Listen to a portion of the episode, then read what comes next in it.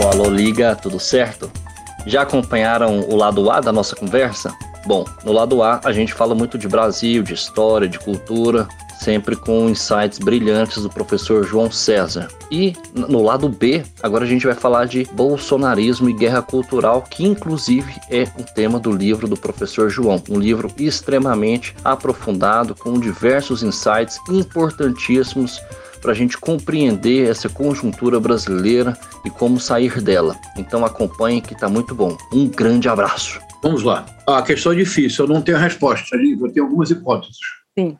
Vamos conversar juntos então, vamos lá. Todo o meu esforço no livro que eu escrevia, Guerra Cultural e Retórica do Ódio, Crônicas de um Brasil Pós-Político, todo o meu esforço de dialogar, quase que de maneira incessante, é tentar propor uma interpretação do bolsonarismo que não reduza o movimento a uma caricatura. Que procure antes passar da caricatura para a caracterização, que não seja uma definição puramente negativa do bolsonarismo. O bolsonarismo não é democrático, o bolsonarismo não é isto ou aquilo, e que não adote a comodidade de analogias históricas. Bolsonaro é nazista. Não, Bolsonaro não é nazista. Bolsonaro é fascista. Não, Bolsonaro não é fascista. Ah, nós precisamos desenvolver uma reflexão, uma linguagem que mostre para a sociedade que a razão pela qual o bolsonarismo é inaceitável, e esta é a minha posição, o bolsonarismo, Lívia, é inaceitável porque ele é bolsonarista. Essa é a linguagem e a reflexão que nós precisamos desenvolver para a sociedade. Mas toda a minha reflexão inicial consiste em compreender o bolsonarismo de forma positiva. Hum. E não me cancele ainda, me escute só cinco minutos. De forma positiva, porque se nós não caracterizarmos o movimento, nós não saberíamos como a ele reagir. Nós precisamos criar uma linguagem tal que, em lugar de dizer ele não, e a própria negativa reúne os partidários do Bolsonaro, que nós convençamos a sociedade de que jamais ele sim. É uma estratégia muito diferente. Sim. Mas por que jamais ele sim? Mas antes, não quero deixar de responder a sua pergunta, que é muito importante. O bolsonarismo é incompreensível se nós não reconhecermos que a pulsão antissistêmica que está no coração do bolsonarismo é uma pulsão justa. Não é pelo fato de que seja uma pulsão bolsonarista que eu me sinto obrigado a desqualificá-la. Na verdade, o grande equívoco da esquerda foi permitir que uma pauta de esquerda, uma pauta antissistêmica, uma pauta contra os privilégios que os sistemas se auto-atribuíram, historicamente é uma pauta de esquerda. O que ocorre é que nós, nós eu digo, os, os, que se filiam ao campo da esquerda democrática, nós permitimos que esta pauta se tornasse uma pauta da direita. Sem a pulsão antissistêmica, não haveria Bolsonaro. Você concorda com isso, Lívia? Sim. A pulsão antissistêmica é justa. Lívia, neste país, um juiz tem um teto salarial, que é o salário do presidente, 33 mil real, está nessa faixa. Embora ele agora se dê um aumento, né, Bosch? Está nessa faixa. O que, que faz o juiz? O juiz ganha facilmente três, quatro vezes mais. Como? Ah, agora, durante a pandemia, os juízes tentaram se atribuir, não sei se conseguiram, era uma espécie de verba banda larga. Porque como eles tinham que fazer home office, bom, são juízes, preclaros juízes, seres especiais. Não são seres humanos como nós, Lívia. Imagina, são juízes e juízes. Então eles precisam ter uma, uma verba banda larga. Deputado tem verba paletó, tem verba gasolina, que, aliás, compreende-se por que o Bolsonaro considerava o Paulo Guedes um posto piranga. É que nenhum deputado no, no, no, na Câmara dos Deputados teve tanto reembolso de gasolina quanto o Bolsonaro. E o posto de gasolina o Bolsonaro entende muito bem. Não é verdade? Ah, ah, então, a pulsão antissistêmica foi o principal motivo, desculpe, não o principal motivo, é o motivo sem o qual nós não entendemos o bolsonarismo de maneira positiva.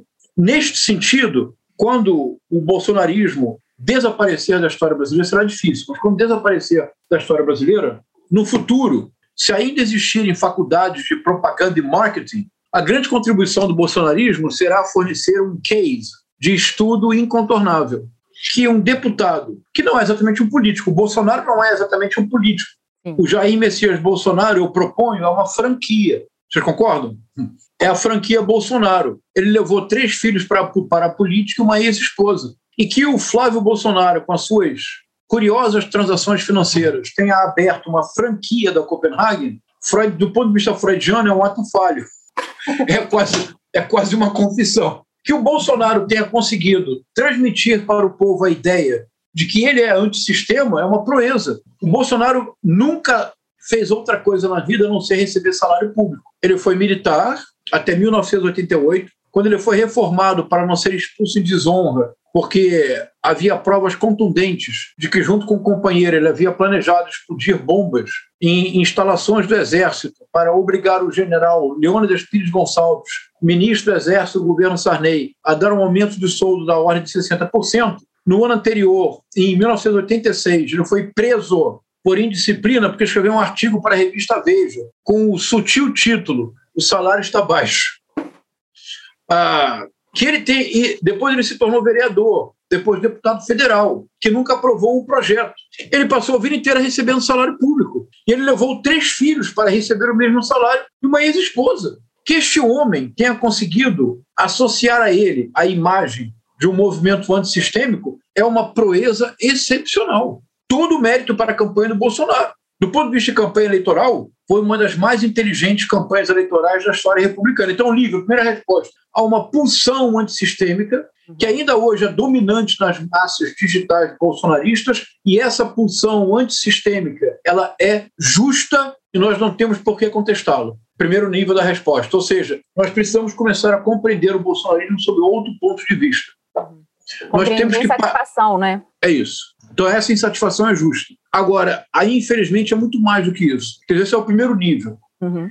No segundo nível, o bolsonarismo é um movimento político de massas de extrema direita e é um movimento político, é um projeto autoritário. Mas eu não estou adjetivando, isso é uma caracterização. Por que, que eu digo que o bolsonarismo é um projeto autoritário? Porque o projeto real do bolsonarismo é eliminar as mediações entre líder político e massas. Vocês estariam de acordo com essa definição? Sim. Por que, que você quer extinguir o STF? Por que, que você. Desculpe. Por que, que você quer uh, nomear novos ministros para que todos sejam submissos ao Bolsonaro? Por que, que você quer extinguir o Congresso? Para que o Bolsonaro imponha suas vontades. Ou seja, você não quer ter mediações. Agora, ausência de mediação é a definição mesma de um projeto autoritário. Sim.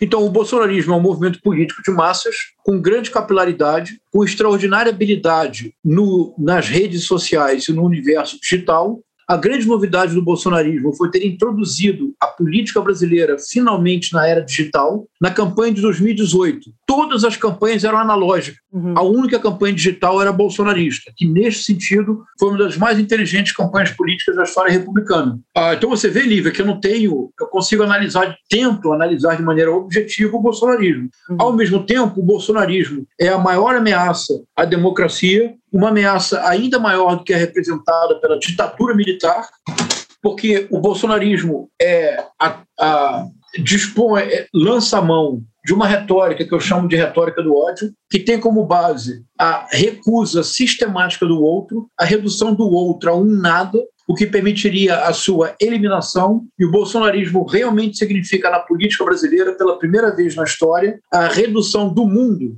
a uma distinção binária entre eu, os meus, os que me são próximos, no caso da família Bolsonaro, não digamos para ninguém, os, os que os meus cúmplices e todos os outros. E todos os outros são inimigos que devem ser eliminados. Então, neste sentido, a escalada da violência simbólica bolsonarista tem como consequência lógica a violência física, que começa a traduzir-se para movimentos de rua. Por isso, o bolsonarismo é uma ameaça à democracia ainda maior do que o da ditadura militar.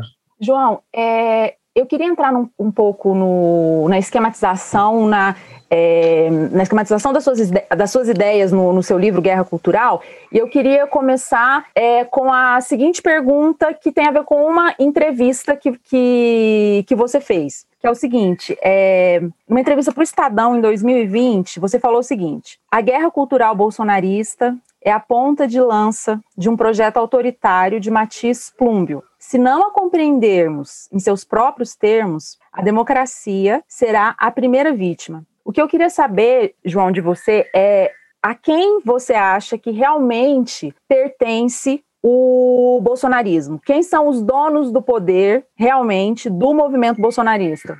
Ah, tá. Essa é uma boa pergunta, Lívia. A, a minha hipótese é que o bolsonarismo antecede o Bolsonaro e o sucederá. e de maneira profunda o bolsonarismo é essa recusa do outro.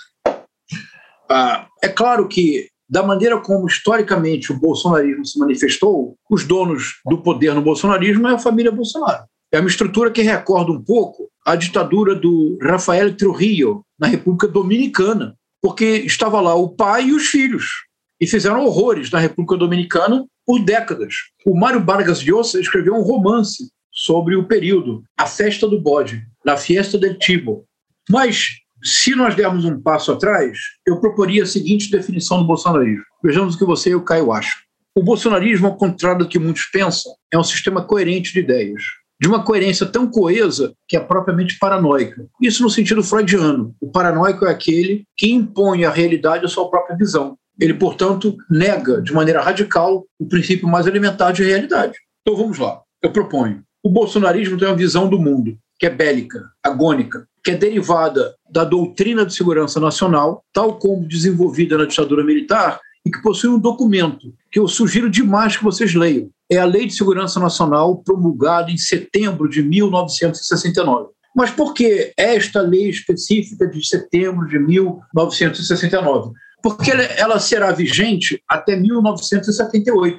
E o Bolsonaro se forma militar entre os anos de 1974 e 1977. Portanto, o Bolsonaro foi doutrinado segundo a Lei de Segurança Nacional de 1969. É uma lei, Lívia, que possui 107 artigos. Agora eu faço para você uma pergunta retórica. Uhum. Quantas vezes nesta lei a palavra morte aparece? Umas 30. 32. Ó, oh, quase. Lívia, não é uma lei, é um culto à morte. Não existe na legislação contemporânea nada similar. Na Lei de Segurança Nacional de 1967, a palavra não aparece. Na Lei de Segurança Nacional de 1978, a palavra não aparece. Mas não é só isso. Das 32 vezes em que a palavra morte aparece, 15 aparecem para prescrever pena. Nós vivemos num país que, entre 1969 e 1978, era possível prescrever em 15 artigos pena de morte para crimes políticos, ou seja, crimes realizados por subversivos. E quando a lei era generosa, em lugar da pena de morte, a pena mínima era prisão perpétua, que é morte em vida. Agora, qual é o esteio conceitual da Lei de Segurança Nacional de 1969? A figura do subversivo, que é traduzido como inimigo interno. Se você tem um inimigo interno, o que você precisa fazer, Lívia? Eliminá-lo. Essa é a visão de mundo do bolsonarismo. Agora, se a visão, a visão do mundo, portanto, é agônica, pélica, se eu encontro um inimigo, eu tenho que eliminá-lo de imediato. Agora, o que, que falta? Falta uma teoria para me dizer que é o inimigo, não é isto? Sim. Eu preciso identificar o inimigo. A teoria existe. Ela é uma sistematização do anticomunismo dominante nas Forças Armadas Brasileiras a partir de 1985, quando houve efetivamente um levante comunista sobretudo no Exército, e que houve um conflito armado e muitos militares foram mortos, de ambos os lados. É a chamada intentona comunista de 1935. Uhum. As Forças Armadas no Brasil, especialmente o Exército, são dominadas por esse anticomunismo absolutamente delirante e paranoico. Esse anticomunismo foi sistematizado num documento secreto produzido pelo Exército entre 1986 e 1989, o chamado Orville, livro ao contrário, que procurava inverter e apagar da história o Brasil nunca mais. Uhum. Livro publicado em 1985 que mostrou de maneira clara que a tortura, a execução e a ocultação de cadáveres de adversários do regime militar foram uma prática oficial do Estado brasileiro. O Orville procurou contrapor-se ainda a isto mostrando os crimes da esquerda armada e sugerindo que toda a história da República Brasileira, desde 1922, quando se criou o Partido Comunista do Brasil, que é assim que se chamava em 1922, é uma sucessão de tentativas de tomada do poder. Então agora você tem visão do mundo bélica. Inimigo interno deve ser eliminado. Quem é o inimigo interno? É o comunista, é a esquerda. O que, que faltava para conquistar as massas? Faltava linguagem. A linguagem foi construída pela prática pedagógica, se você me permite um termo tão sofisticado, para as aulas que o Olavo de Carvalho deu na internet, no seu curso de online de filosofia e no programa de rádio que ele teve durante de 2006 a 2012, a, chama The True Outspeak, em que o Olavo de Carvalho difundiu para um número considerável de jovens um sistema de crenças, que eu chamo sistema de crenças Olavo de Carvalho, corporificado numa retórica, a retórica do ódio, que realiza na prática o mesmo que a Lei de Segurança Nacional, porque reduz o outro a um nada para que ele seja eliminado. Então veja, Lívia, veja, veja, Caio, eu estou falando de um poderoso tripé de uma visão do mundo. Há um inimigo, ele deve ser eliminado. De uma teoria que permite identificar o inimigo. É o anticomunismo característico das Forças Armadas e do Exército. E uma linguagem que é a retórica do ódio. Você reúne esses três elementos, Lívia, você encontra uma coerência interna que nós nunca atribuímos ao bolsonarismo. Sem esta coerência, sem a compreensão desta coerência interna, nós nunca entenderemos por que apesar de hoje estarmos diante da maior tragédia da história brasileira, com 500 mil mortos, que ontem, na sua live semanal, o presidente teve a coragem de mais uma vez questionar as vacinas, de mais uma vez ir contra o uso de máscaras, de assumir publicamente que a imunidade de rebanho é o que se deve buscar, ainda assim, nós não temos centenas de nós não temos dezenas de milhões de pessoas na rua exigindo a sua renúncia. É porque este sistema de crenças que conforma o bolsonarismo ele é muito coeso e coerente. Nós só seremos capazes de reagir a ele se nós reconhecermos que se trata de um sistema coerente, de uma coerência, de uma coesão muito forte. Nós não estamos enfrentando um desafio qualquer. Nós enfrentamos o maior desafio da história republicana brasileira. É, o, o professor, é, qual que é o objetivo final deles? Porque, assim, na ditadura, eles tiveram todo o poder para implementar é, toda essa visão que o senhor acabou de falar e, e calou a oposição, extraditou é, líderes oposicionistas, é, fechou o Congresso determinado período, mas mesmo assim, por exemplo, o Olavo de Carvalho, com aquela teoria gramsciana dele, é, fala que no período da, e, e até outros intelectuais brasileiros falam que no período da ditadura a cultura né, a cultura ainda era de esquerda, né, é, os movimentos culturais e artísticos ainda eram dominados pela esquerda. Então, é, o que falta para eles, o que eles querem finalmente, porque eles já tiveram a oportunidade de mandar e calar e assassinar e matar e não conseguiram apagar esse inimigo interno? Eles perderam a guerra, então, a ditadura? Não, de jeito nenhum, Caio. Isso é um equívoco, é o que eles gostam de dizer. Então vamos por partes. Por que, que o bolsonarismo é uma ameaça à democracia ainda maior do que a ditadura militar? Ah, o que eu direi agora, todos me compreenderão não é em nenhuma circunstância uma defesa da ditadura militar, por favor. É, sobretudo, uma caracterização do bolsonarismo. Os militares, ao chegar ao poder, eles tinham um projeto de país, era a pátria grande. Os militares criaram várias estatais. A Embrapa, sem a qual o agronegócio brasileiro não teria a força que possui, foi uma criação dos militares.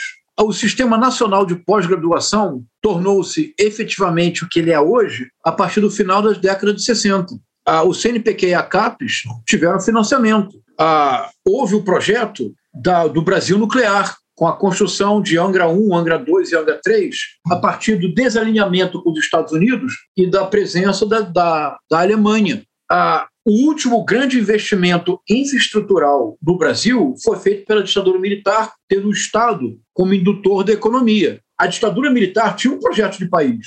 Era um projeto autoritário com o qual nenhum de nós se alinha, a ditadura militar lançou mão da tortura, da execução de adversários políticos e da ocultação de cadáveres como prática oficial. Isto é a pura barbárie. Ah, mas a ditadura militar tinha um projeto. Agora eu pergunto para vocês: qual é o projeto do bolsonarismo para o país? Não há. Não, é. não há, não há. O único projeto é a, o único projeto é a manutenção do poder, a manutenção violenta do poder por meio de uma guerra cultural insana que equivale a um delírio paranoico constante e a criação de realidade paralela. Então, é neste sentido que eu digo que o bolsonarismo é uma ameaça ainda maior à democracia. Porque eu vou repetir, em nenhuma circunstância eu estou amenizando a ditadura militar. Eu acho que está Sim. claro para vocês. Sim, com certeza. Mas se você compara ditadura militar como projeto e bolsonarismo como projeto, o bolsonarismo é ainda mais assustador e escandaloso, porque o único projeto do bolsonarismo é através de notícias falsas e teorias conspiratórias gerar narrativas polarizadoras que mantêm as massas digitais bolsonaristas permanentemente excitadas, porque cria inimigos constantes. Ora, seria possível escrever uma crônica do desgoverno Bolsonaro, começando com Gustavo Bebiano, uhum. terminando hoje com Omar Aziz, Randolfo Rodrigues e Renan Calheiros e fazer essa crônica do governo Bolsonaro a partir da invenção de inimigos, não seria? Sim. Sempre há um Sim. novo inimigo. Por Sim, quê? Porque eles não têm projeto algum. Como eles não têm projeto algum, o caos é inevitável. A ditadura bolsonarista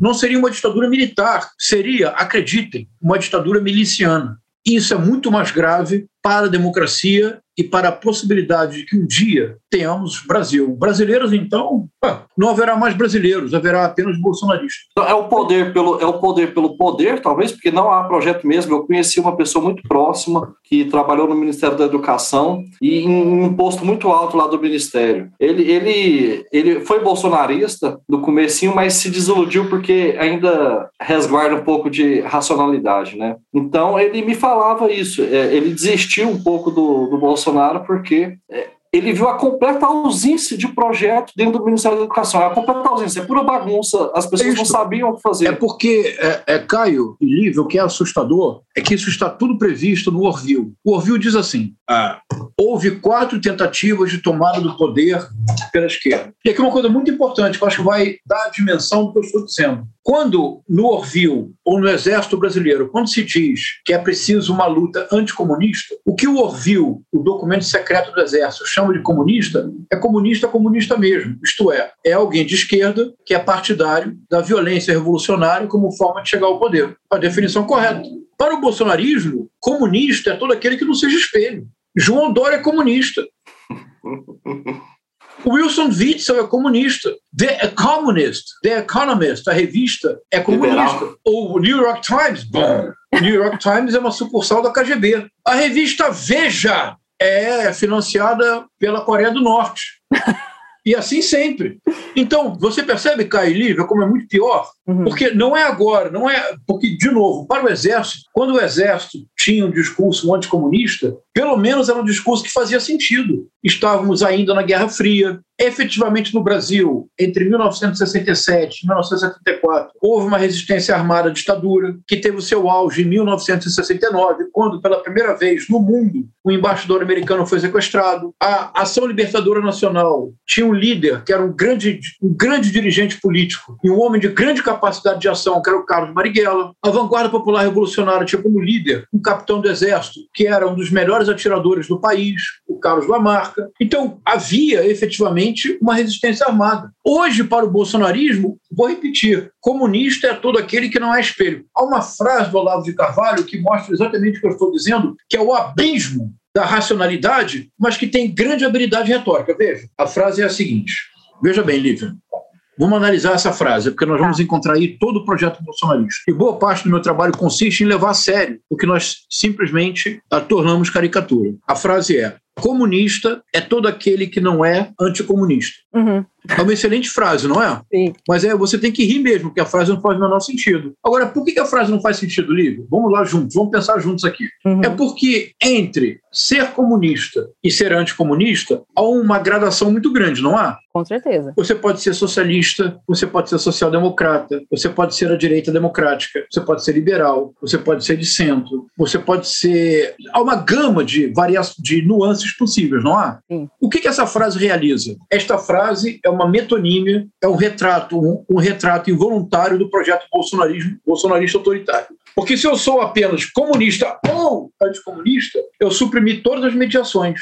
Ou eu sou o seu espelho, ou eu não tenho direito à existência. Sim. Ou eu sou a sua cópia, ou eu devo ser varrido do mapa. São expressões de Bolsonaro. Isso é muito sério, isso é muito grave. Nós nunca enfrentamos nada similar a isto. Então, qual é o, qual é o projeto do bolsonarismo? É o poder pelo próprio poder. É só isto. Ô, João, deixa eu ver se eu tô, se eu acompanhando. Quando você diz que é, o bolsonarismo é mais perigoso do que a do que foi a ditadura militar, e por tudo que foi dito aqui, me dá a impressão que a ditadura militar de 64 ela não imprimiu uma guerra de mentalidades, de absorção de mentalidade, uma coisa que agora o, o bolsonarismo está fazendo com muita força. Porque, por exemplo, em, em 64 você tinha a, a, a cultura, a música principalmente as peças de teatro, as novelas, como eu citei no, no começo, na medida do possível, que eram, que tinham, é, combatiam a, a ditadura de alguma forma. Então, vamos dizer assim que em 64 a esquerda ganhou a guerra cultural. E que agora, como você mesmo falou, você falou assim: olha, o Orville é aqui um projeto tal, mas ele fa faltava o que para ele? Faltava linguagem, né? Que foi trazida pelo Olavo de Carvalho. E eu comecei a ler seu livro, O Guerra Cultural, não terminei, mas vou terminar, e eu achei muito interessante que você cita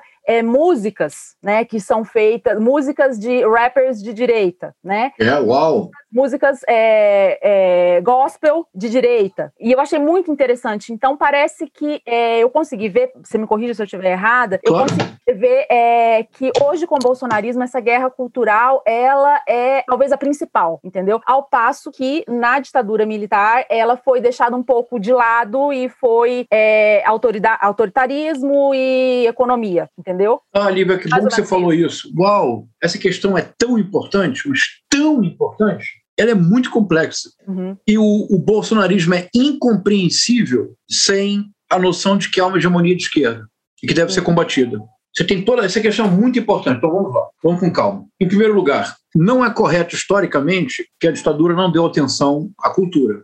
Não é correto. Veja, os dois primeiros atos institucionais lançaram os temidos IPMs, os inquéritos policial militares, que tinha como finalidade realizar a operação limpeza. São termos usados pelos militares. O número expressivo de funcionários públicos, de oficiais das Forças Armadas e de professores universitários foram simplesmente expulsos do funcionalismo público. Ah, não é só isso. A ditadura militar criou a uma disciplina que foi a. Como é que se chamava? Educação Moral e Cívica? A OSPB, isso, OSPB, que era a Organização, Social e Política Brasileira, ah. que foi uma disciplina criada pela ditadura militar para transmitir às gerações mais jovens o ensino próprio da ditadura. Nas universidades é que vocês são muito jovens. Não, eu estudei o OSPB, eu sou velhinho. Ah, eu estudei o OSPB na escola. Ah, na universidade havia o EPB, Estudo de Problemas Brasileiros, que era a mesma coisa,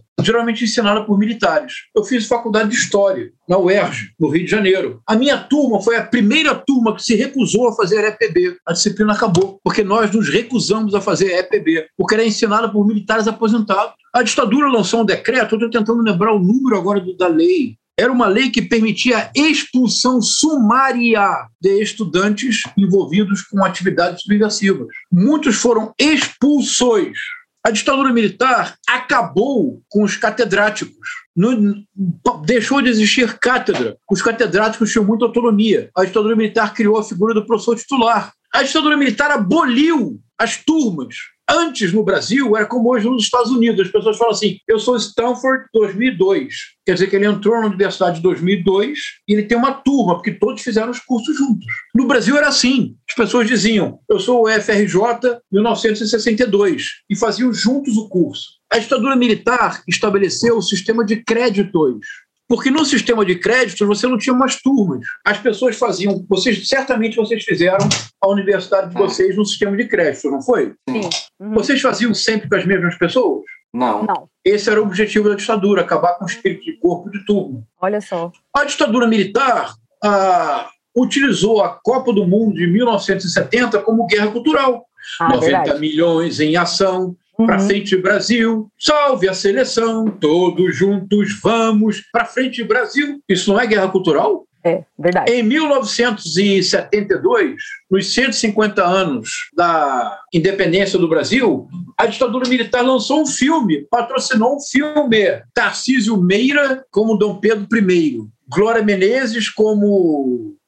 A, qual era o papel da Glória Menezes? Era a a famosa amante do Dom Pedro I, meu Deus do céu. Domitila, Domitila. Obrigado, Marquesa de Santos, isso, muito obrigado. Ah, Tinha a Embra Filmes também, né? Agora que eu lembrei. A Embra Filme. Então, uhum. então vamos lá, com calma. Nós precisamos. Ah, agora, vou dar, vou dar um passo atrás. Estou sendo claro? Sim, sim, estou acompanhando. Vou dar mais um passo atrás. Me parece que é um equívoco da esquerda quando a esquerda nega que, mesmo na ditadura militar, havia uma hegemonia de esquerda. Parece que é um equívoco da esquerda. Eu fiz história. Hum. Ah, não sei que faculdade vocês fizeram, mas a maior parte dos meus professores, o clima era um clima mais de esquerda progressista. Uhum. Se nós negarmos isto, a sociedade não nos escutará, porque as pessoas sabem da verdade. Sim. Agora, isso quer dizer que a ditadura militar abriu mão da universidade? Isso é uma tolice. Havia espiões nas universidades havia investigadores, professores e alunos desapareceram. A, a ditadura militar tinha um programa na televisão, me expresso mal. Havia um programa na televisão, na Rede Globo, da TV Globo, se chamava na época, que era o Amaral Neto Repórter. Uhum. Você, você é muito jovem para ter visto o livro, talvez Não, YouTube. mas, mas eu, teve uma polêmica do, do Pedro Bial com o Luciano Huck, esse ah, tá. E aí algumas pessoas começaram a chamar o Pedro Bial de Amaral Neto. Aí eu fui lá, quem é. foi Amaral Neto? Não, é maldade, isso é maldade. Mas o Amaral, o Amaral Neto Repórter era um programa do Brasil Grande. Hum. E depois ele virou político da Arena. Agora, essa interpretação faz parte das teorias conspiratórias que o Olavo de Carvalho conseguiu impor, porque parte do princípio de que a ditadura venceu a Batalha das Armas, mas perdeu a Guerra dos Livros. Isso traz consigo uma analogia muito perigosa, que eu acho que eu consegui revelar. Há um documentário de uma produtora cujo nome é um autorretrato involuntário, Brasil Paralelo, que é poderosíssima essa produtora audiovisual. É. Uhum cujos documentários são absurdos de erros históricos. No livro, você vai chegar lá, você vai se divertir, Lívia. Eu analiso o principal documentário deles, 1964, o Brasil entre armas e livros. Qual é o argumento? É o que você disse, Lívia. A ditadura militar venceu a Batalha das Armas, perdeu a Guerra da Cultura. Portanto, Eis a analogia perigosíssima. Ter vencido nas urnas é apenas uma batalha. O que importa é vencer a guerra cultural. O que, é que eles entendem por guerra cultural? Destruição do outro. A Fundação Zumbi dos Palmares vai fazer uma queima. De... Não é uma queima, me expresso mal. A Fundação Zumbi dos Palmares quer abrir mão de uma quantidade enorme de livros do acervo. A Secretaria da Cultura não tem mais projeto. O Ministério da Educação não faz nada eles querem destruir. O bolsonarismo é o governo enquanto arquitetura da destruição. Mas quem anunciou isto? Ah, João, você está dizendo isso porque você é um esquerdopata. Não, não. Eu estou dizendo isso porque eu sou um observador atento. Na primeira viagem internacional de Jair Messias Bolsonaro, ele ofereceu um jantar na Embaixada do Brasil, Washington. Quem estava ao lado dele? De um lado, Olavo de Carvalho, do outro, Steve Bannon, ele levantou e propôs um brinde. Ele disse: porque no Brasil nós precisamos, em primeiro lugar, desconstruir muita coisa, destruir muito para talvez depois fazer algo. E ele completa dizendo: o grande sonho da minha vida foi acabar com a hegemonia da esquerda. A hegemonia da esquerda é um tema delicado, que é uma espécie de cavalo de batalha do bolsonarismo, e nós precisamos tratar dele com enorme cuidado. Por exemplo, Lívia, onde há a hegemonia da esquerda na TV aberta? Me diga. Na TV aberta? Em lugar é, nenhum. É, em lugar nenhum. Uhum. Desde os anos 90, qual é a música popular dominante no Brasil? Axé, lambada, uhum. música sertaneja. Você Sim. pode me dizer se a música sertaneja é de esquerda? O axé é progressista? A lambada é feminista? Só teve um axé é, progressista, aquele. O de, e o de cima sobe e o de baixo desce. ah, é verdade.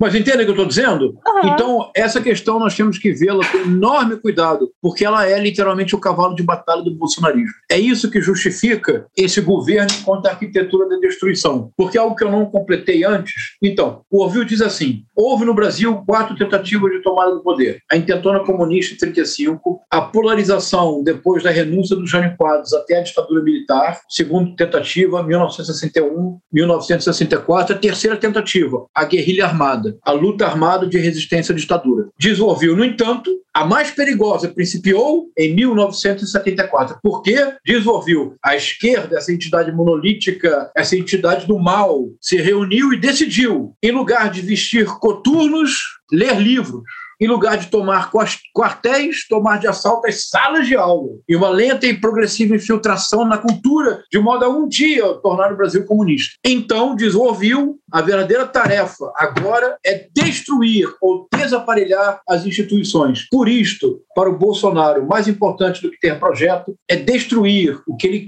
ser um aparelhamento que no fundo não existe. É puro delírio, é uma realidade paralela que leva o Brasil à pior tragédia da sua história. Ah, é por isso que eu proponho que o bolsonarismo antecede e sucederá o Bolsonaro. Em alguma medida, Caio, nós temos, eu nem sei que palavra usar, eu ia dizer a sorte, mas a palavra é inadequada. Nós temos uma oportunidade histórica pelo fato do bolsonarismo ter se corporificado na figura do Jair Messias Bolsonaro. Imagine um bolsonarismo lata velha, um bolsonarismo sapatênis, um bolsonarismo posto Ipiranga, um bolsonarismo juiz de capa-espada. Isto é, ah, imagine uma forma de apropriação dos recursos públicos por pequenos, por grupos privados, realizados não por alguém que produz aversão e verdadeira repulsa, como o Bolsonaro, na sua indiferença ao luto do outro e à dor alheia. Imagine que o bolsonarismo tivesse tido como representantes no poder Sérgio Moro, Paulo Guedes, Luciano Huck, seria muito pior. A nossa dificuldade para superar o bolsonarismo seria muito maior. Em alguma medida, o bolsonarismo se corporificou na figura do Bolsonaro.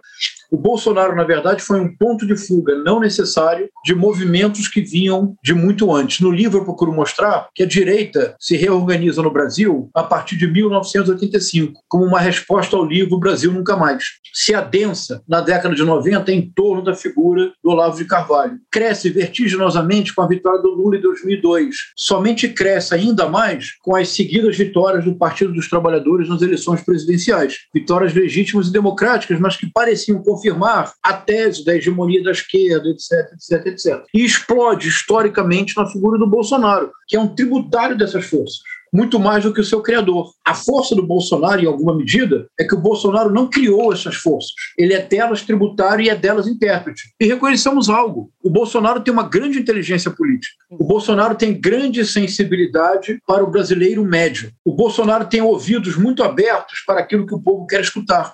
Então, e a pandemia não prejudicou ele, a pandemia, porque esse negacionismo, as pessoas querem vacinar e querem viver. A maioria das pesquisas dizem que a maioria, assim, 90% das pessoas, eles, elas querem vacinar, ou seja, elas não embarcaram nas teorias é da conspiração da guerra cultural. Então, é assim, você acha que essa pandemia foi um, um erro, talvez mortal, para a continuidade do poder do Bolsonaro? Isso eu não quero dizê-lo porque pareceria, de alguma forma, que a pandemia tem algo de positivo. A pandemia é apenas uma tragédia. Sim. Mas eu diria que é provável que aconteça no Brasil que ocorreu nos Estados Unidos. O Donald Trump, que tinha um desempenho da economia muito superior ao do Bolsonaro, que é muito mais articulado, muito mais capaz de discursos concatenados do que o Bolsonaro, Sim. que, dado o poderio norte-americano, tinha uma presença internacional muito forte, ao contrário do Bolsonaro, que é um páreo, ninguém quer recebê-lo. Ninguém quer receber o Bolsonaro. O G20 não o recebe, o G7 dele não quer saber. O Bolsonaro não é recebido por ninguém. Ele é absolutamente isolado. É um pária. O Brasil, nós hoje, como brasileiros e brasileiras, somos párias no mundo. Ah, eu sou um Humboldtiano, porque eu sou um,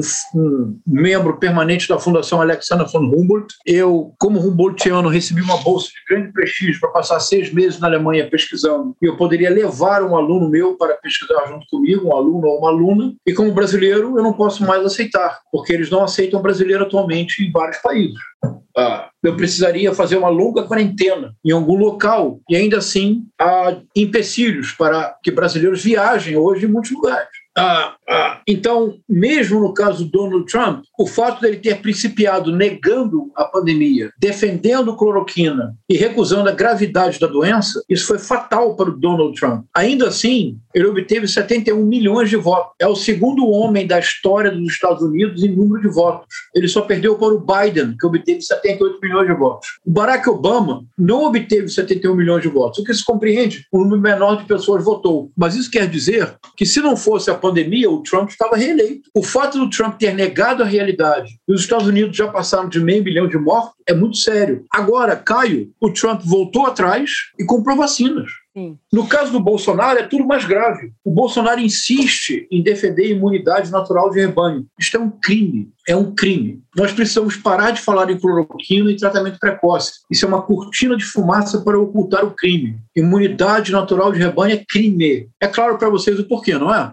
Sim. Ah, é crime porque implicaria no mínimo a morte de 3 milhões de brasileiros e brasileiras, é isso. Matematicamente. É criminoso. É tribunal de Haia. Se, isso, se nós conseguirmos mostrar isso para a sociedade, se esta notícia tornar-se mundial, o Bolsonaro não é mais recebido em nenhum lugar do mundo. Porque ninguém pode desejar isso para o seu próprio povo, movido por uma guerra cultural insana. Neste Agora, sentido... se, se a guerra cultural, a guerra ela pressupõe lados e alguém vai ter que vencer essa guerra. E numa guerra você vence o outro ganhando, matando ou fazendo ele capitular. Como é que a gente é, do setor racional da sociedade, digamos assim, com ampla diversidade ideológica, né, é, envolvendo direita até esquerda, etc., mas com essa concepção nacional, vai vencer essa guerra ideológica ou não tem como vencê-la? A minha proposta é que para vencê-la nós não devemos disputá-la. Isto é, a guerra cultural, nos termos bolsonaristas, ela é composta por notícias falsas e teorias conspiratórias, cuja finalidade é gerar continuamente narrativas polarizadoras, cuja polarização mantém as massas digitais bolsonaristas em permanente excitação, cuja finalidade é sacrificar simbolicamente, por enquanto, os inimigos que são inventados em série. Nós não podemos disputar narrativas com os bolsonaristas. Eles são melhores do que nós. Eles dispõem de um sistema perfeitamente engrenado para a produção contínua de produtos audiovisuais cuja finalidade é, a partir de notícias falsas e teorias conspiratórias, engendrar narrativas polarizadoras que permitem manter as massas digitais bolsonaristas em excitação permanente, cuja finalidade é escalar a violência simbólica de modo a, a eliminar adversários, inimigos que são criados em série. E a tautologia é o próprio mecanismo bolsonarista. Então, quando os bolsonaristas insistirem em discutir sobre cloroquina e tratamento precoce, você não diga nada, você reconteste ou desenvolva uma linguagem para que a sociedade entenda. O que o governo Bolsonaro fez com as nossas vidas, Caio e Lívia, o governo Bolsonaro jogou roleta russa com as nossas vidas. É isto. O governo Bolsonaro jogou roleta russa com vidas brasileiras. A única maneira de vencer a guerra cultural, Caio, é não, é não disputá-la é, pelo contrário, investir no esclarecimento da sociedade do abismo no qual nos encontramos e que a origem do abismo é a própria guerra cultural, porque a guerra cultural precisa desconsiderar dados objetivos, mas sem considerar dados objetivos não há governo possível. Ô, João, deixa eu só voltar um pouquinho em relação ao, ao, nome, né, bolsonarismo, porque assim, nome bom é aquele que pega, né? Não importa qual. E assim, é, o, o, Bolsonaro, o nome Bolsonaro, ele vai ser aproveitado diretamente pelo, pelos filhos dele, né? Claro. Mas assim, às vezes eu fico pensando, e eu vou usar uma expressão sua que você fala no livro, não sei se acho que no livro você fala, e algumas entrevistas que eu vi também, que você fala o seguinte: que tem que não pode caricaturar mas caracterizar. É isso. Então, eu fico pensando assim: será que é, chamar só de bolsonarismo você não deixa de caracterizar e não esconde forças que também fazem parte dele? Porque tem gente do status quo anterior com ele, do status quo claro. que é forças democráticas. Então, assim, elas estão com ele, entendeu? Tem várias claro. aí. Então, assim, você ficar chamando de bolsonarismo, às vezes pode. É, eu fiquei pensando, né? Pode causar assim: ah, é, é o Bolsonaro entendeu? E as forças todas estão ali. Entendeu o que eu estou dizendo? Entendo. Mas é, eu entendo. Ah, mas o, na verdade não somos nós sim, sim, que adotamos, claro. uhum. não somos nós que adotamos o nome. O nome. Foi uhum. o próprio movimento. Não temos como escapar disso. Mas podemos sempre chamar atenção, esse ponto é muito importante que você mencionou, ali. Podemos chamar atenção que o bolsonarismo é muito maior do que Bolsonaro e poderá vir a sucedê-lo. Por isso, a nossa verdadeira tarefa não é derrotar Bolsonaro. Esqueçamos a nossa obsessão com o Bolsonaro. Nos concentremos em caracterizar o bolsonarismo como essa pulsão que está na origem da formação social brasileira de exclusão radical do outro. Isto é o bolsonarismo. Há um cientista político chamado Renato Lessa que propôs uma hipótese muito interessante, que é da existência do Homo Bolsonaros. O Homo Bolsonaros antecede ao próprio capitão. Na verdade, o bolsonarismo não cria o movimento da direita no Brasil. É o adensamento do movimento da direita que permitiu o surgimento do bolsonarismo, caracterizado na figura histórica do Bolsonaro. Então, para vencer a guerra cultural, não travá-la. Para superar o bolsonarismo, deixar de lado a obsessão com o Bolsonaro. Perfeito. Eh, João, você tem alguma esperança para 2022, devido a essa conflagração que a gente vê, e talvez a falta de unidade também, e o Bolsonaro muito à frente nas pesquisas ainda, com 500 mil, 500 mil mortes? Tem alguma esperança? A minha esperança, a minha esperança é que haja 2022.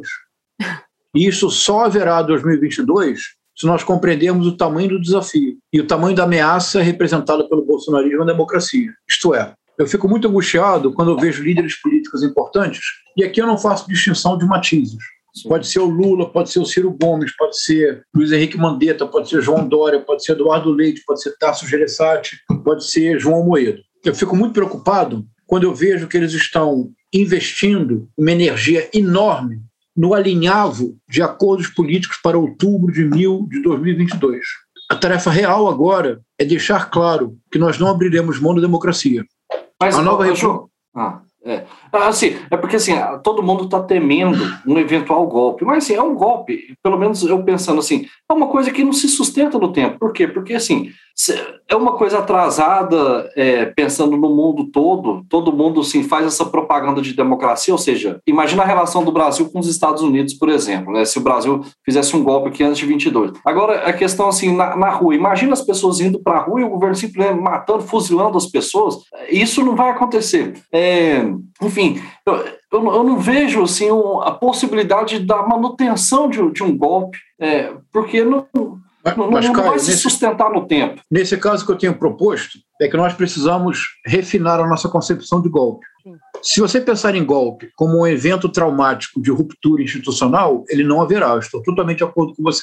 O mais provável é que ele não ocorra. Estou totalmente de acordo com você. Mas o golpe bolsonarista não é isto. O golpe bolsonarista está em curso. O golpe bolsonarista consiste em aparelhar a ABIN, o golpe bolsonarista consiste em controlar a Polícia Federal. O golpe bolsonarista consiste em alcançar braços do Judiciário, especialmente no Supremo Tribunal, no STJ, a terceira instância, e também nas primeiras instâncias. O golpe bolsonarista consiste em aparelhar instituições como o Tribunal de Contas da União, quando um funcionário, por ser bolsonarista, cujo pai foi colega de Bolsonaro e tem uma sinecura na Petrobras, quando um funcionário concursado do Tribunal de Contas da União introduz no, no, num relatório do TCU números falsos, uma tabela fictícia para reforçar uma narrativa bolsonarista, você está me dizendo que o golpe não está em curso? Não, perfeito. O, é isso. é mais sofisticado. É, é, isso. é isso. O golpe bolsonarista consiste em impor o que um cientista, um pensador brasileiro recentemente falecido, chamado Rui Fausto, chamou de democratura, que é exatamente o que a, a candidata derrotada das eleições do Peru, a Keiko Fujimori, chamou de demodura, democracia com mano dura. Significa que é o que está acontecendo na, na Hungria e na Polônia, que são as chamadas democracias iliberais. Você chega ao poder pelo voto, você mantém a aparência da democracia. É o que acontece na Venezuela. A Venezuela, o, o Hugo Chávez e o Nicolás Maduro foram eleitos. O Hugo Chávez fez uma sucessão de plebiscitos, só perdeu um. Agora, a Venezuela é uma democratura. Tem Congresso, tem Supre Supremo Tribunal Federal. O que, que fez o Hugo Chávez? Aumentou o número de juízes. Para quê? Para vencer todas as causas. O que quer fazer o bolsonarismo com o STF? Aumentar o número de juízes. Para quê? Para vencer todas as causas. Então, o golpe bolsonarista, Caio, isso é muito importante. Sim. O golpe bolsonarista não será dado com tanque nas ruas. Ele será construído passo a passo. O golpe bolsonarista está em curso. Ele é um movimento gramsciano de, de instituições, institucional, é Isso. Ele vai é isso. adentrar é as instituições. É isso. Mas tem duas pontas. Na ponta mais, mais alta é a manietar e aparelhar as instituições. Na ponta, ali no dia a dia, é a truculência das, das polícias militares estaduais é a violência eventual dos próprios manifestantes bolsonaristas. O que aconteceu na manifestação em maio, no Recife, quando a polícia militar, como se fosse uma guarda pretoriana, perfilou-se, marchou em direção à multidão e cegou duas pessoas, este é o golpe. É, na ponta, em Brasília, manietar as instituições, nas ruas, manifestações isoladas de violência de polícias estaduais bolsonaristas ou violências eventuais de seguidores bolsonaristas para intimidação. Este é o golpe bolsonarista. Não espere tanque nas ruas. O Bolsonaro não conta, creio, com a ação das Forças Armadas. Ele conta com a sua omissão. João, assim ótimo. foi dado o golpe na Bolívia. Ótimo você ter puxado de novo. Brilhante, brilhante, adorei, adorei. Ótimo você ter puxado de é novo isso, agora. É isso, as pessoas não estão sabendo disso. É o que eu proponho como análise.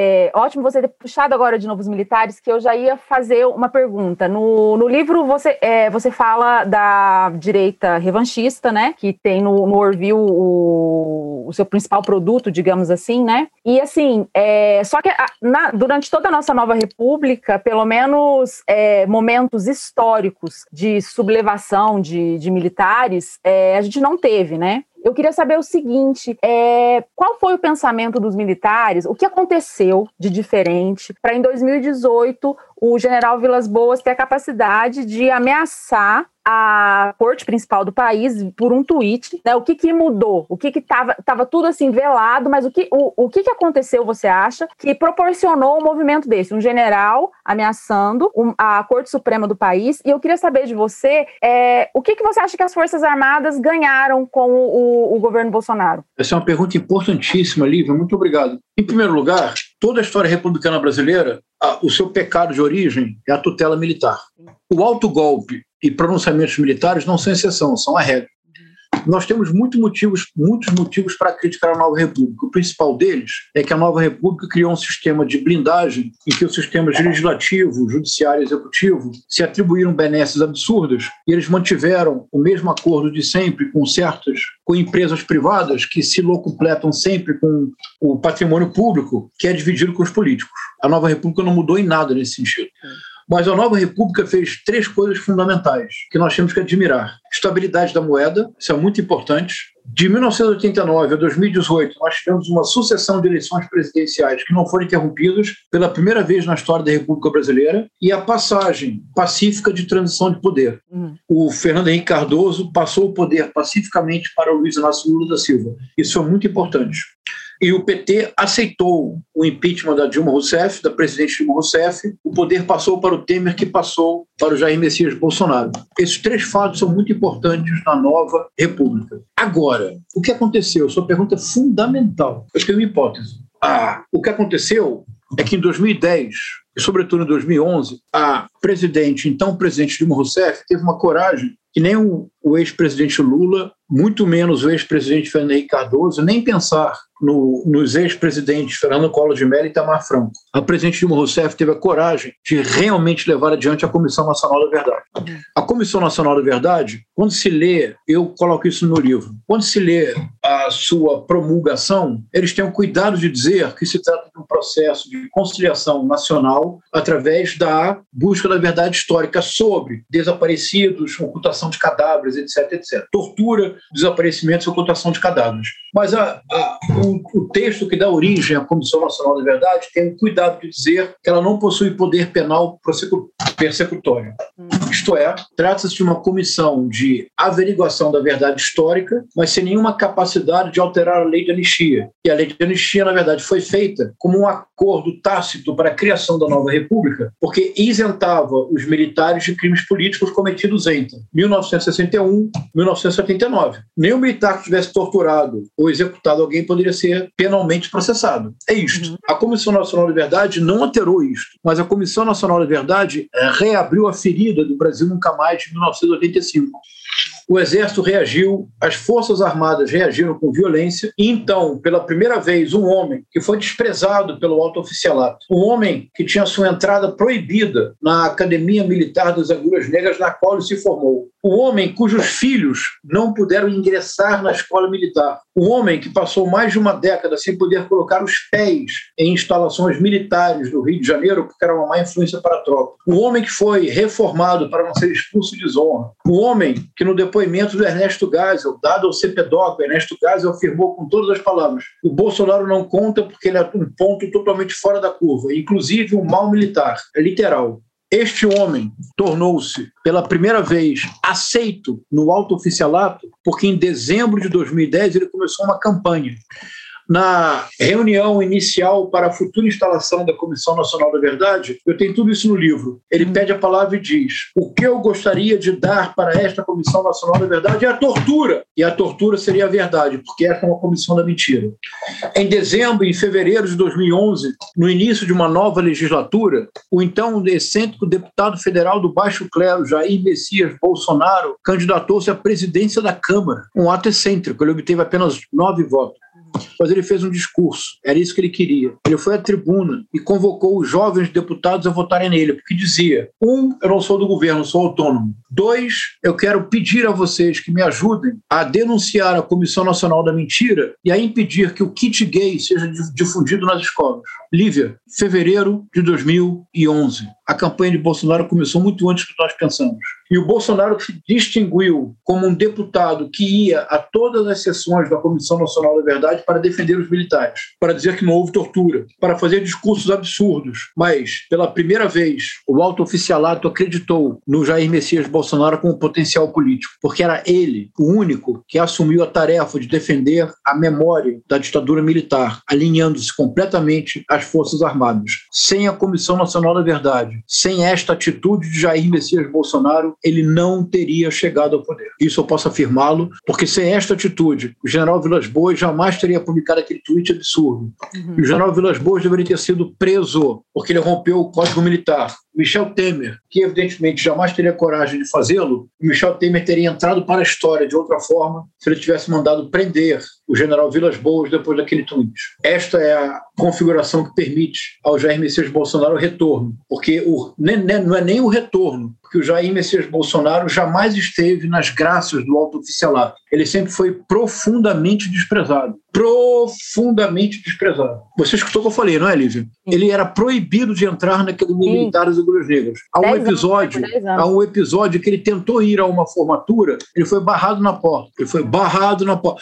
Os filhos do Bolsonaro não puderam cursar a escola militar. Eu preciso dizer algo mais do que isso? a forma como o Bolsonaro humilha os generais hoje em dia é, permitiria uma muito fácil e cômoda análise freudiana. É o retorno do reprimido, do recalcado. Sem a Comissão Nacional da Verdade, ele não teria chegado. E aí aconteceu algo muito importante, Lívia, muito importante, na trajetória do Bolsonaro. Veja, fevereiro de 2011, ele se candidata à presidência da Câmara. Uhum. Março de 2011, não, desculpe. Não, não. Fevereiro de 2011. Fevereiro de 2014, ele se candidata à presidência da Comissão dos Direitos Humanos e Cidadania, substituindo Marco Feliciano. Agora, ele perdeu. Eram 18 votos, 18 parlamentares que poderiam votar. Você sabe quantos votos ele obteve? Não. Oito. Os ventos começavam a mudar. Já houve as manifestações de 2013. Já, há, já houve escândalos de corrupção a março de 2014, ele apresentou a sua pré-candidatura à presidência para o Partido Progressista. Você acredita nisso?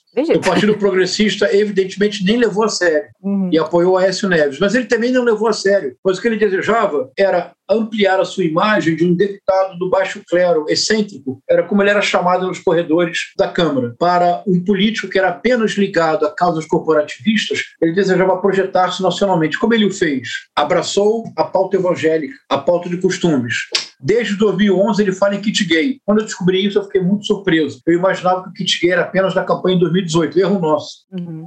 Nós não vimos o que nós tínhamos diante dos olhos.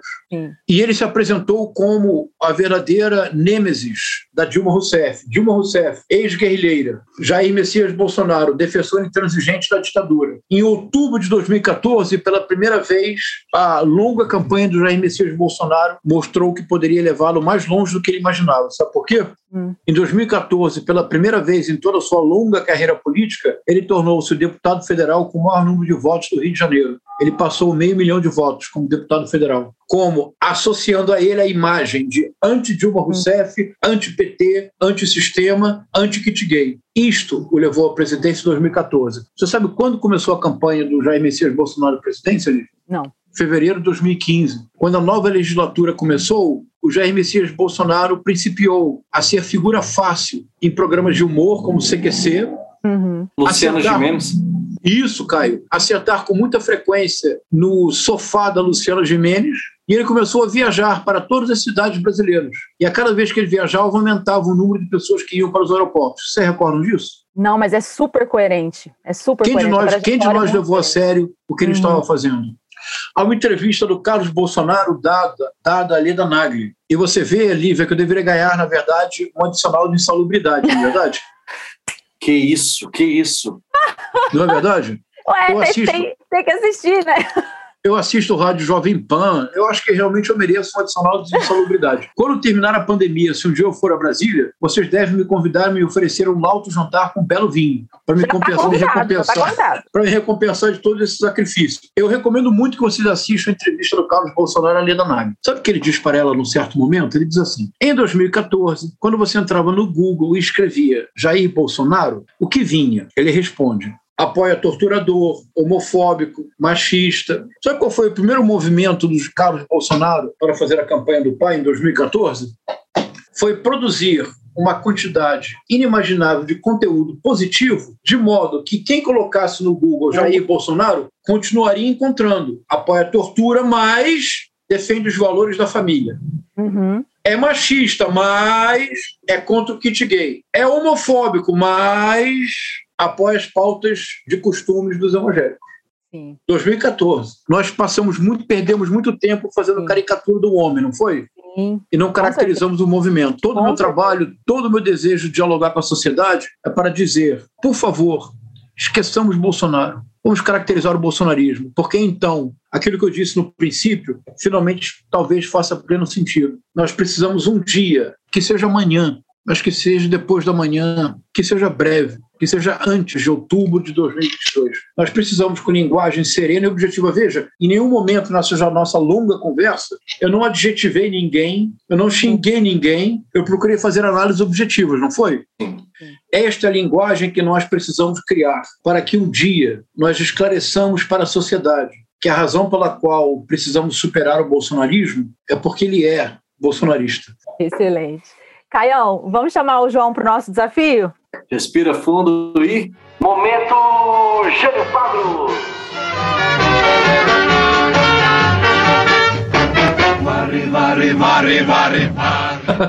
João, esse é o quadro fixo do nosso programa. Ah, perfeito. Seguinte, como você sabe muito bem, o nosso ex-presidente Jânio Quadros, ele tinha o singelo hábito de se comunicar oficialmente por meio de bilhetinhos escritos à mão, É certo? verdade, é verdade. Qual é a proposta aqui? Eu quero que você se imagine hoje, junho de 2021, como o atual presidente do Brasil. Você é o atual presidente do Brasil. E que você escolha uma pessoa para mandar uma mensagem. Essa mensagem pode ser uma ordem, pode ser uma bronca, pode ser um agradecimento, pode ser uma oferta de cargo no seu governo, pode ser um pedido de socorro, pode ser o que você quiser. E claro que você tem que dividir com a gente tanto o destinatário quanto o conteúdo desse bilhetinho. Todo mundo que vem aqui no Política ao Quadrado se torna presidente por um bilhete e a gente afixa Perfeito. essas mensagens no nosso site que a gente está construindo. Eu enviaria a mensagem para o povo brasileiro. Em vez de um bilhete, pode ser um poema? Com certeza. O presidente Não, pode não. tudo, quase tudo.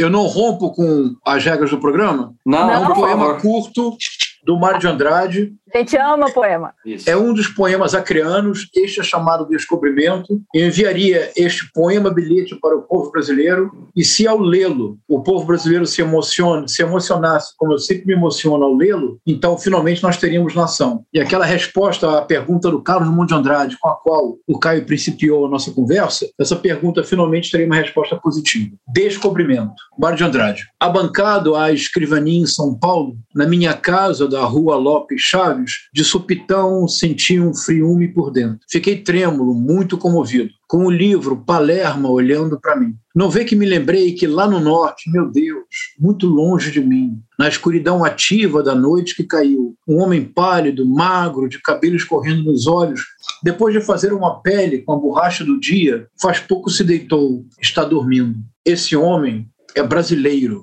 que nem eu. Caramba. Maravilhoso. João, que delícia, né? Nossa, foi muito bom. Acabou porque tem que acabar. Olha só, eu agradeço demais você ter, eh, você ter vindo até aqui no nosso estúdio virtual. É, o que mais me impressionou, eu, eu já tinha percebido isso no, no que eu li do livro e nas, e, e nas entrevistas que eu vi, é o seu poder de crítica com o seu respeito, entendeu? Quem vê a gente conversando, expressões faciais e as palavras usadas, né, expressões corporais, não imaginaria que a gente está falando de coisas tão pesadas, né? E com tanto respeito e com sereni- a serenidade que é possível. Então, assim, eu te agradeço demais. E antes de terminar, eu, eu adoro isso, adoro poema, adoro novela, adoro citação, adoro tudo. Antes de terminar, eu queria ler uma citação que ela tá no pós-fácil do seu livro. Ah, que que perfeito, tá bom. porque eu imaginei que eu imaginei que o- a nossa conversa fosse ser pesada nesse sentido, né? E eu que- quero que a gente e que os nossos ouvintes eles fiquem com o coração mais quentinho Hum. É, com um recadinho de esperança, né? Quem fez esse seu pós-fácil é o Cláudio Ribeiro, da Universidade Isso. Federal de, de, Goiás, e é uma citação do filósofo e escritor Mário Ferreira dos Santos. Hum. Abre aspas. Devemos lutar pela madrugada que há de vir. E para tanto, é mistério enfrentar os sofistas crepusculares de nossa época, não recear as trevas e nelas penetrar. Há uma nova esperança, e esta certamente não nos trairá. Eu não sei se existe uma nova esperança uníssona, mas eu torço para que existam é, várias novas e boas esperanças. Um beijo, João. Obrigada. Muito obrigado, obrigado Lívia. Muito obrigado, Caio. Muito obrigado, Germano. É isso que nós precisamos substituir a retórica do ódio, que vê no outro um inimigo a ser eliminado, pelo que nós fizemos aqui, Lívia, Caio e Germano, a ética do diálogo, que vê no outro um outro eu, cuja difer diferença me enriquece porque amplia meu horizonte. Se nós conseguirmos mostrar isso para a sociedade, nós superaremos o bolsonarismo. Muito obrigado. Foi uma João, grande alegria conversar com vocês. Para finalizar, fala uma música da sua vida aí, uma música que você gosta muito, que a gente tem uma playlist e todo mundo que vem ah. aqui a gente adiciona uma música da, do convidado. Eu sou apaixonado pelo Belchior. Ah, Você é, pode escolher qualquer música do Belchior, que eu sou literalmente apaixonado pelo Belchior. E no livro, Lívia, como você está vendo, há uhum. vários momentos em que eu coloco uma frase ou outra de uma música do Belchior. Então, Coração Selvagem. Pessoal, muito obrigado pelo Perfeito. diálogo. Um grande abraço. Grande abraço, João. Obrigado. É isso, turma. Que coisa, hein? O que eu vi aqui pareceu uma radiografia exata uh, da nossa situação, da situação do Brasil hoje, né? Mas ao mesmo tempo que a gente vê uma doença, a gente vê um diagnóstico claro. E é um diagnóstico que não está por aí. É, então, assim, muito importante essa entrevista, muito importante escutar pessoas como o João César. É isso, continuem nos seguindo nas redes sociais, comentem esse programa, eu adorei, foi muito bom. E a gente está no Twitter e no Instagram, em Political 2, e estamos nas plataformas de áudio em Política ao Quadrado. É isso, um grande abraço! Beijo, gente! Política ao Quadrado é uma produção independente ao quadrado. Ajude a gente. Acesse apoia.se barra política ao 2. Apresentação de Lívia Carolina e Caio Barros. Técnica e vídeo, Cauê Pinto. Edição e mixagem, Bruno Rossetti. Produção, Germano Neto. Eu.